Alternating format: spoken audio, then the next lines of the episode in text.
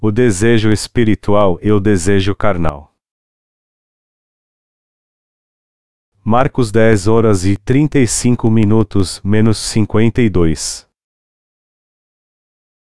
Então se aproximaram dele Tiago e João, filhos de Zebedeu, dizendo: Mestre, queremos que nos concedas o que te vamos pedir.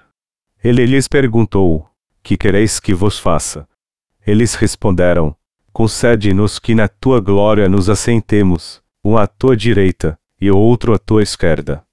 Jesus lhes disse: Não sabeis o que pedis. Podeis vós beber o cálice que eu bebo, ou ser baptizados com o batismo com que eu sou baptizado? Responderam: Podemos. Jesus, porém, disse-lhes: Em verdade vós bebereis o cálice que eu beber, e sereis baptizados com o batismo com que eu sou baptizado, mas ou assentar-se à minha direita, ou à minha esquerda, não me compete concedê-lo. É para aqueles a quem me está reservado. Quando os dez ouviram isto, começaram a indignar-se contra Tiago e João. Mas Jesus, chamando-os a si, disse-lhes: Sabeis que os que são considerados governadores dos gentios, deles se é senhoreiam e os seus grandes exercem autoridade sobre eles. Entre vós não será assim. Antes, qualquer que entre vós quiser ser grande, será o que vos sirva, e quem entre vós quiser ser o primeiro será servo de todos. Pois o Filho do Homem não veio para ser servido, mas para servir e dar a sua vida em resgate por muitos. Depois foram para Jericó. Saindo ele de Jericó com os seus discípulos e grande multidão, Bartimeu, o cego, filho de Timeu, estava sentado à beira do caminho, mendigando. Ouvindo que era Jesus de Nazaré, começou a clamar: Jesus, filho de Davi, tem misericórdia de mim. Muitos o repreendiam, para que se calasse, mas ele cada vez gritava mais: Filho de Davi, tem misericórdia de mim. Jesus parou, e disse: Shemaio. Chamaram o cego, dizendo-lhe: Tem bom ânimo. Levanta-te. Ele te chama. Lançando de si a capa, levantou-se de um salto e foi ter com Jesus. Perguntou-lhe Jesus: Que queres que te faça? O cego lhe respondeu: Rabi, eu quero ver. Disse-lhe Jesus: Vai, a tua fé te salvou. Imediatamente ele tornou a ver, e seguia a Jesus pelo caminho um desejo carnal dos discípulos. Na passagem bíblica de hoje encontramos dois tipos de desejos que podemos ter perante o Senhor. O primeiro é o desejo de João e Tiago, filhos de Zebedeu. Eles pediram ao Senhor que um se assentasse à esquerda e outro à esquerda do Senhor quando viesse o seu reino. Ambos queriam estar em alta posição e sentados ao lado do Senhor quando ele tomar o poder neste mundo e se tornar rei. Esse foi um pensamento infantil do ponto de vista espiritual porque isto estava muito longe da vontade de Jesus, mas sob a perspectiva humana, eles podiam pensar assim como o povo de Israel, que era uma nação que pagava tributos ao Império Romano naquela época. Como vocês sabem, os discípulos de Jesus testemunharam de seu poder e ensinavam que seu reino em breve seria manifesto neste mundo. Eles tinham visto o Senhor curar muitas pessoas que estavam enfermas. O desejo de ter poder no reino do Senhor deveria ter sido algo natural, já que os discípulos tinham visto em primeira mão esses milagres do Senhor. Mas Jesus falou aos discípulos que tiveram esses pensamentos carnais não sabeis o que pedis. O que foi conversado entre Jesus e seus discípulos foi o seguinte: Jesus lhes disse: Não sabeis o que pedis. Podeis vós beber o cálice que eu bebo, ou ser baptizados com o batismo com que eu sou baptizado? Responderam: Podemos. Jesus, porém, disse-lhes: Em verdade vós bebereis o cálice que eu beber, e sereis baptizados com o batismo com que eu sou baptizado, mas ou assentar-se à minha direita, ou à minha esquerda, não me compete concedê-lo. É para aqueles a quem está reservado, Marcos 10 horas e 38 minutos menos 40. Nosso Senhor veio a este mundo para salvar toda a humanidade do pecado, mas os discípulos seguiam ao Senhor para subir algumas posições a fim de receber o poder deste mundo, embora também crescem espiritualmente no Senhor. Mas o Senhor perguntou a esses discípulos: Vocês podem receber o baptismo que eu recebi? Em outras palavras, o Senhor perguntou-lhes se eles se entregariam como mártires para salvar as pessoas deste mundo do pecado. Então os discípulos responderam: Sim, nós podemos fazê-lo. Ao que o Senhor respondeu: O que vocês estão pedindo será feito segundo a vontade do Pai, e não segundo a sua vontade. Ou seja, o Senhor estava dizendo que o Pai os abençoaria se eles também morressem pela pregação do seu Evangelho, assim como ele morreria para cumprir a obra de Deus. Portanto, o que o Senhor estava dizendo era que nós receberíamos como recompensa o direito de nos assentarmos à direita ou à esquerda do Senhor, se fôssemos usados para a sua obra. Além disso, Jesus respondeu de forma conclusiva à pergunta de Tiago e João porque o Filho do Homem também não veio para ser servido, mas para servir e dar a sua vida em resgate de muitos. Marcos 10 horas e 45 minutos. O Senhor explicou o porquê de ter vindo a este mundo e disse: Vocês podem fazer o mesmo que eu? E a pergunta dos dois discípulos Jesus respondeu: Que posições vocês assumirão quando entrarem no reino dos céus será decidido conforme o que o Pai já preparou.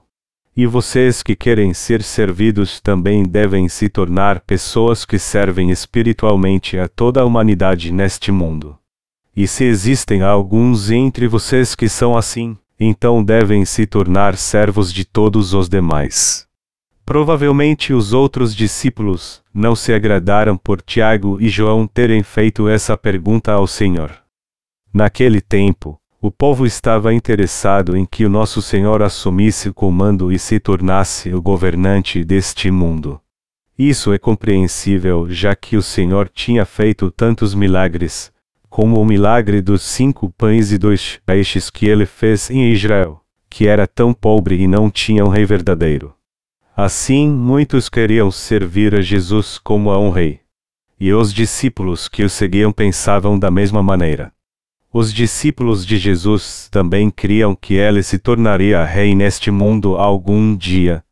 Os discípulos de Jesus pensaram e chegaram à conclusão de que Jesus se tornaria definitivamente um rei neste mundo.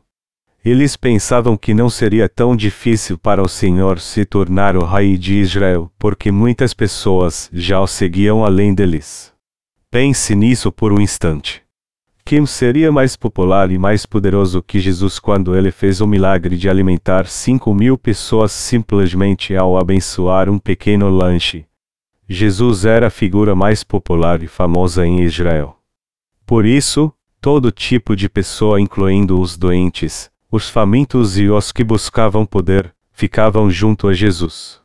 Portanto, podemos ver que não somente os que criam e queriam servir o Evangelho da água e do Espírito seguiam ao Senhor naquele tempo, mas também aqueles que buscavam sua própria ganância. Nesse fato acontecido com os discípulos de Jesus, especialmente Tiago e João, queriam poder através da fama de Jesus. Por isso o seguiam e ajudavam a fazer a sua obra. Isso é algo triste, mas também existem muitas pessoas assim como Tiago e João aqui na igreja hoje. Há alguns que seguem a justiça do Senhor a fim de serem prósperos materialmente e a fim de terem uma vida estável. Você não é diferente de Tiago e João se quiser ser próspero materialmente após crer na justiça do Senhor. Amados irmãos, temos que ter essa fé pura e um coração fiel voltado para a justiça do Senhor. Se você crê e serve a justiça de Jesus, não é uma fé correta servir a Ele com a pretensão de se tornar rico materialmente. Se isso acontece, então você é alguém que comete o pecado de servir a um ídolo e usa o Senhor para realizar seus próprios desejos carnais. Jesus veio a este mundo para dar a si mesmo para nos salvar de todos os nossos pecados. Também devemos nos tornar pessoas que deixam de lado a honra deste mundo, como o Senhor fez, e somente pregarmos com um coração puro o Evangelho da água e do Espírito para todos e salvá-los dos pecados deste mundo. Assim como o Senhor disse para não buscarmos a fama e a glória deste mundo, nós também devemos desejar pregar esse Evangelho com uma fé pura para que muitas almas possam receber a remissão dos seus pecados. Devemos tirar nossa sujeira carnal que busca o poder e as coisas materiais deste mundo. Nós também temos muitos resíduos de impureza, assim como havia resíduos carnais no coração dos discípulos que só queriam naquele tempo fazer de Jesus seu rei para ter poder dado por ele. Queridos irmãos, vamos encarar isso de frente. O nosso coração deseja que nos tornemos prósperos materialmente ao invés de sermos prósperos na obra espiritual. Outros podem não saber disso, mas vocês sabem muito bem disso.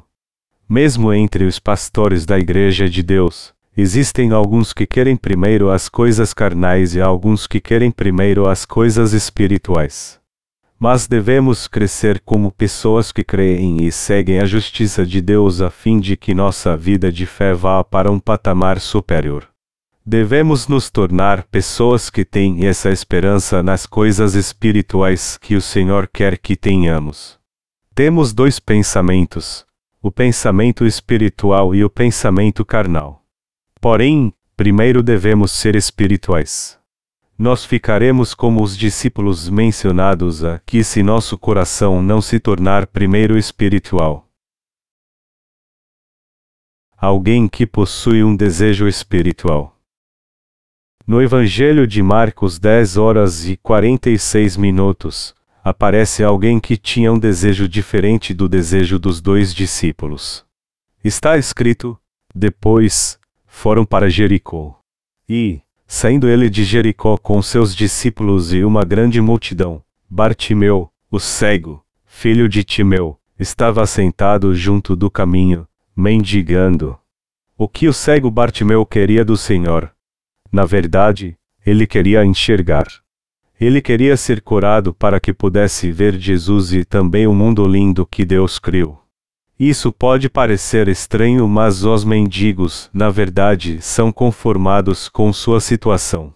Os mendigos não se preocupam em ser roubados ou perderem tudo em um desastre, pois eles não têm nada. Eu quero compartilhar essa história com vocês. Um pai e seu filho viviam como mendigos debaixo de uma ponte e um dia começou um incêndio em toda aquela área. Aqueles que foram vítimas do incêndio estavam chorando e se lamentando, fazendo um grande tumulto. Mas aquele pai disse ao seu filho: Filho, você é abençoado porque tem um grande pai. Nós não temos nada para ser queimado e não temos nada com que nos preocupar porque você tem um grande pai. Não teremos nada a perder mesmo que venha um ladrão. Eles estão chorando e lamentando, mas você não tem motivo para chorar porque você tem um grande pai.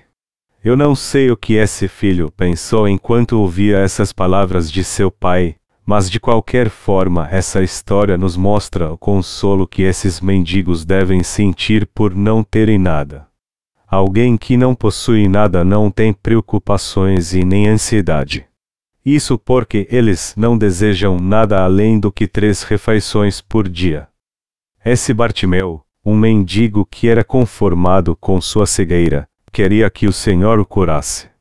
Do ponto de vista carnal, esse deveria ser o mesmo desejo dos discípulos. Contudo, o Senhor nos deu uma mensagem importante através desse episódio. E a mensagem é que o desejo daqueles que nasceram de novo por crerem no Evangelho da Água e do Espírito não deve estar nas riquezas e na glória deste mundo. Eles devem querer abrir os olhos daqueles que estão espiritualmente cegos. Eles realmente se importam, como eu posso fazer o cego enxergar? Em outras palavras, aqueles que creem na justiça de Deus devem possuir a fé que diz: Como eu posso pregar o evangelho da água e do espírito para aqueles que ainda não foram purificados dos seus pecados, para que possam receber a purificação deles e entrar no reino dos céus? Vocês entendem isso? Nós temos ambos, tanto o desejo carnal quanto o desejo espiritual, mas devemos ao menos pensar: como eu posso fazer o cego enxergar? Nós deveríamos ter essa preocupação. Nós estaremos espiritualmente enfermos se não tivermos essa preocupação. Nós nos transformaremos em inúteis que perderam seu propósito e metas como justos que criam no Evangelho da água e do Espírito. Nosso Senhor corou o cego e disse: Vai, a tua fé te salvou. Da mesma forma, devemos fazer a obra de abrir os olhos de pessoas como o cego Bartimeu se realmente nascemos de novo através do Evangelho da água e do Espírito. Devemos fazê-lo espiritualmente. Os justos devem ter essa esperança de abrir os olhos daqueles que ainda não nasceram de novo. Os discípulos discutiam entre si para ver quem era o maior e o menor, mas isso era mesmo em vão. Aqueles que só querem se gabar de suas obras não são aqueles que nasceram de novo por acreditarem no Evangelho da água e do Espírito. Do ponto de vista espiritual, eles só murmuravam, mas seu comportamento mostrava outra coisa. Eles são como a figueira, que só está cheia de folhas, mas sem nenhum fruto. Sua vida de fé não tem nenhuma profundidade. Nós que cremos na justiça do Senhor não temos isso de nos gabarmos como o mundo faz. Nós podemos pregar o Evangelho da água e do Espírito para outras pessoas se tivermos fé como uma pequena semente de mostarda, ou seja, se tivermos a fé que busca abrir os olhos ao cego. Esses se tornam servos precisos de Deus que vivem pelo Evangelho da água e do Espírito durante toda a sua vida. Essas pessoas podem fazer a obra espiritual porque têm um coração espiritual. Se nós, pelo menos, tivéssemos esse desejo espiritual em nosso coração como uma semente de mostarda, nós poderíamos fazer grandes coisas somente com esse coração. Esse pequeno coração poderia levar muitas pessoas pelo justo caminho e fazê-las receber a remissão de seus pecados. Portanto, você e eu devemos nos tornar naqueles que buscam a justiça do Senhor com um coração espiritual ao invés de nos gabarmos de nossos méritos carnais. Queridos irmãos, eu quero que vocês e eu tenhamos esse pequeno desejo no coração que é pequeno como uma semente de mostarda de abrir os olhos ao cego. Você sabe como é pequena uma semente de mostarda? Ela é tão pequena que alguém nem conseguiria vê-la se ela fosse colocada na palma da sua mão. Essa semente também é lançada longe pela nossa respiração quando tentamos vê-la de perto. Uma semente de mostarda é muito pequena e leve. Portanto, nas Escrituras o Senhor ilustrou como uma semente de mostarda dentre tantas outras, a nossa pequena, mas genuína fé. Aqueles que creem na justiça do Senhor não precisam de nenhum grande poder ou riqueza deste mundo. Eles podem pregar o Evangelho da água e do Espírito durante toda a sua vida com somente essa pequena fé na graça de Deus. Nós temos esse pequeno desejo em nosso coração que é pequeno como uma semente de mostarda, e esse desejo nos faz pregar o Evangelho da água e do Espírito a todos que nos cercam a fim de salvá-los dos pecados deste mundo, ou seja, os que estavam destinados a ir para o inferno. Se metade do coração humano é carnal e a outra metade é espiritual, nós nos tornamos as verdadeiras testemunhas do Evangelho e também os discípulos do Senhor, porque temos em nós, que cremos no Evangelho da água e do Espírito, esse coração que é metade espiritual. Por outro lado, aqueles que não creem no perfeito Evangelho da água e do Espírito do Senhor, não têm o desejo em seu coração de viver uma vida espiritual. Amados irmãos, eu quero que vocês tenham esse coração espiritual. Deus quer que nós tenhamos esse coração que vive para a justiça de Deus. Devemos ter um desejo espiritual em nosso coração. Devemos ter um coração que deseja que as almas recebam a remissão de seus pecados crendo no Evangelho da água e do Espírito. Mesmo que você não tenha essa grande fé e habilidade, você ainda pode fazer obras espirituais se simplesmente crer no Evangelho da água e do Espírito e seguir o Senhor espiritualmente. você passa a servir o Evangelho da Justiça do Senhor ao invés de buscar os desejos carnais, embora obviamente não possamos deixá-los totalmente. Nós podemos buscar as coisas espirituais tendo somente um pouquinho de desejo espiritual. E no final, esse coração que é metade espiritual engolirá a outra parte que é carnal. Quando uma semente de mostarda é plantada, a vida começa dessa pequena semente. Primeiro, ela surge muito fraca e pequena como uma planta frágil, mas logo ela cresce para se tornar uma grande árvore conforme o tempo passa, e ela se torna um lindo espaço onde todos os tipos de pássaros podem descansar e uma sombra para aqueles que se sentarem debaixo de suas folhagens. Do mesmo modo, nós podemos superar todos os desejos vãos e o coração carnal e sermos transformados em pessoas espirituais que possuem essa fé que é pequena assim como uma semente de mostarda. Portanto, não devemos desrespeitar o coração que deseja servir o Evangelho da água e do Espírito, que é um coração espiritual como o nosso. Eu quero que vocês saibam que esse pequeno desejo faz com que vocês vençam todos os desejos carnais. No coração de nós, nascidos de novo que receberam a remissão de pecados, existe a fé que crê no Evangelho da água e do Espírito, e essa fé nos permite crescer e sermos transformados espiritualmente. Todavia, o problema é que as pessoas carnais entre os nascidos de novo enterram esse coração espiritual debaixo da terra e o esmagam como uma pedra pesada, impedindo-o de crescer. Você deve lembrar que mesmo esse pequeno desejo de fé irá, no tempo certo, desabrochar em lindas flores espirituais. Então, temos pelo menos que ter esse coração que busca pregar o Evangelho da água e do Espírito a outras pessoas. Com que propósito uma pessoa justa vive nesse mundo? Uma pessoa justa vive para buscar as riquezas materiais e o poder deste mundo e para desfrutar dessas riquezas e de glória. Isso não deveria acontecer. Essa ganância só traz tragédias para um crente. Vou contar-lhes uma história da Bíblia para ajudá-los a entender bem essa lição.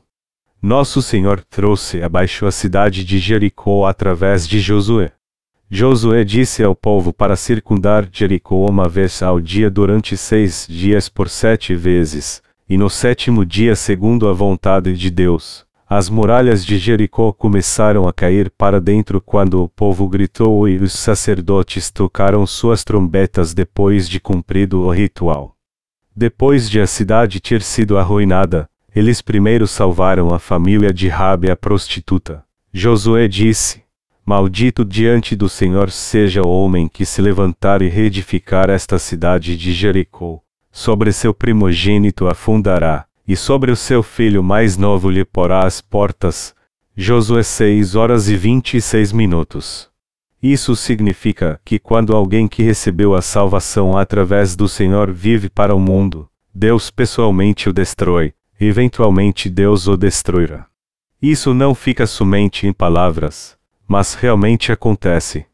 Na verdade, quando o rei Acabe reinou sobre Israel, essa palavra realmente se cumpriu.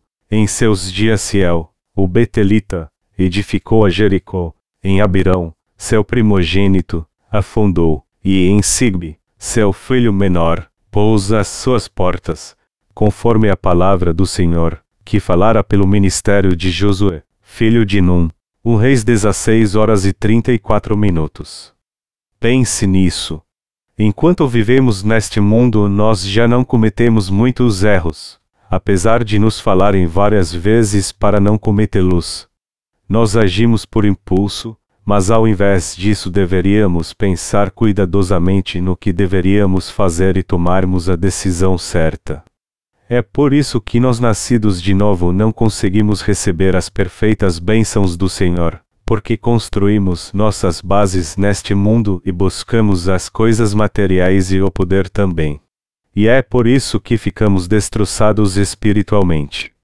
Não importaria se vivêssemos assim, mas fôssemos prósperos materialmente por buscarmos o mundo. Contudo, Aquele que crê no Evangelho da água e do Espírito se tornará um inútil neste mundo se não viver para este Evangelho. Por isso que o Senhor diz: Vós sois o sal da terra, e se o sal for insípido, com que se há de salgar? Para nada mais presta senão para se lançar fora, e ser pisado pelos homens. Mateus 5 horas e 13 minutos. Essa é a mais pura verdade que o Senhor disse aos nascidos de novo. Assim como todo dinheiro de alguém não valeria nada se ele perdesse sua vida, toda sua vida também não valeria nada se ele não recebesse a benção de servir o Evangelho, não importando quantas riquezas ele tivesse acumulado neste mundo. Amados irmãos, nós temos uma grande causa para nos guiar a uma vida espiritual.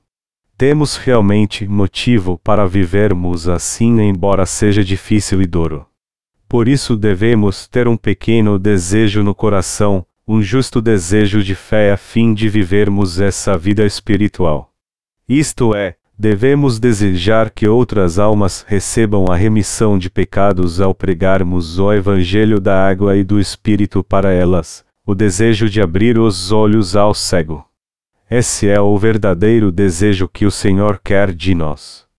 Em alguns segmentos cristãos, os membros se orgulham de adorar seu líder para que ele que tenha dinheiro e honra e possa parecer mais bonito do que realmente é.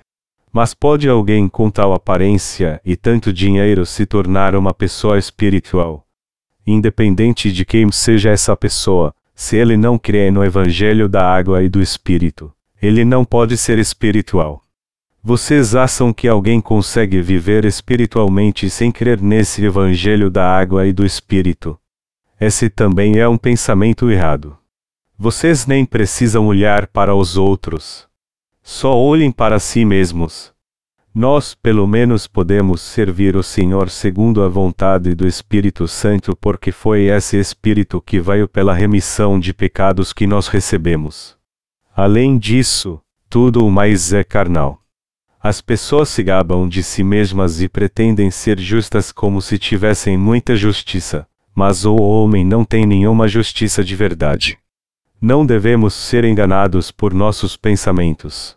Porque temos em nosso coração o Evangelho da água e do Espírito que abre os olhos ao cego, devemos viver toda nossa vida por essa fé. Depois de recebermos a remissão dos nossos pecados por crermos no Evangelho da água e do Espírito, nós primeiro gostamos de nos gabar de nossa justiça carnal. Mesmo fazendo isso, nós pensamos que realmente temos muita justiça. Contudo, quando o tempo passa, examine e veja se sua justiça consegue ser tão perfeita até o dia da sua morte. Jó, que aparece no Antigo Testamento, no começo também pensava que era um grande homem. Todavia, quando ele começou a passar por grandes tribulações, ele amaldiçoou o dia que nasceu e reclamou com Deus, dizendo: Por que minha mãe me concebeu e me deu à luz? Por que ela me recebeu sob seus joelhos? Por que o sol brilhou nesse dia?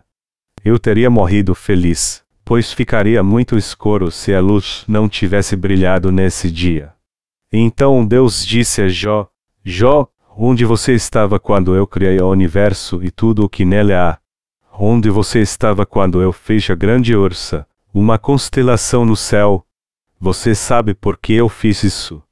Você sabe o motivo de o universo e todas as coisas se moverem tão maravilhosamente em torno das quatro estações. E você sabe a razão desse universo que eu criei se mover tão perfeitamente como uma roda dentada funcionando com sincronia. Por que você reclama de mim e sobre ter nascido neste mundo? Você deveria conhecer suas falhas e fraquezas carnais. Por que você reclama tanto de mim e de seus pais? Jó ouviu essa palavra de Deus e depois acabou com sua própria justiça. Ele reconhece: Deus, eu realmente não sabia. Eu sou mesmo uma pessoa desprezível. Somente então Deus aceitou a Jó depois que ele acabou com sua própria justiça. Dessa forma, nós humanos somos seres que não conseguimos chegar aos pés de Deus, não importa o quanto sejamos grandes. Eu penso sobre eu e vocês, os santos e os servos de Deus. Não importa com quanto afinco fazemos a justa obra até o dia da nossa morte, não temos nada do que nos gabar além da fé no Evangelho da água e do Espírito. Eu não sei como vocês têm vivido até agora, mas quando pensamos sobre isso, os dias que viveremos no futuro serão todos em vão se vivermos para nós mesmos. Somos pessoas imperfeitas diante da presença de Deus. Portanto, nós vivemos louvando a justiça do Senhor mesmo em meio às nossas falhas. Então devemos pregar o Evangelho do Senhor, o qual é a sua salvação. Devemos somente ostentar a perfeição do Senhor ao invés de nos gabarmos de nossa própria grandeza, que é vã. Nós podemos crer no perfeito Evangelho do Senhor e pregá-lo porque somos realmente falhos. Aquele que pensa de si mesmo que é grande nunca poderá pregar esse Evangelho da água e do Espírito. Nós temos a fé daqueles que podem receber a salvação porque eles também são fracos assim como nós depois de reconhecermos nossas próprias fraquezas. Assim, nós podemos pregar o Evangelho da água e do Espírito. De outro modo, não precisaríamos nem receber a salvação se fôssemos todos perfeitos. Amados irmãos, somos todos imperfeitos. Nos tornamos obreiros do Senhor porque somos falhos. Estamos na Igreja de Deus e servimos o Evangelho porque somos fracos. Nosso Senhor também nos confiou a obra da pregação do Evangelho da Água e do Espírito porque somos seres imperfeitos. O Senhor quer testemunhar o Evangelho ao cego, ao coxo, ao paralítico, ao pobre, ao rico e ao poderoso, e derramar sua graça sobre todos eles. Ele nos fez receber a graça da salvação ao nos dar o Evangelho da água e do Espírito e nos fazer os filhos perfeitos do Senhor porque somos seres imperfeitos. Não podemos servir a justiça do Senhor se formos perfeitos e poderosos. Não precisaríamos nem da fé, da oração e nem de Deus se fôssemos perfeitos. Louvamos ao Senhor porque somos falhos e fazemos Sua obra enquanto cremos nele. Você reconhece que também é imperfeito. Eu quero que você creia que Deus conta conosco e nos faz fazer sua obra porque somos fracos e falhos. O reino de Deus aguarda aqueles que creem na sua justiça. Não podemos ver com nossos olhos carnais, mas podemos ver com nossos olhos espirituais que esse reino realmente virá.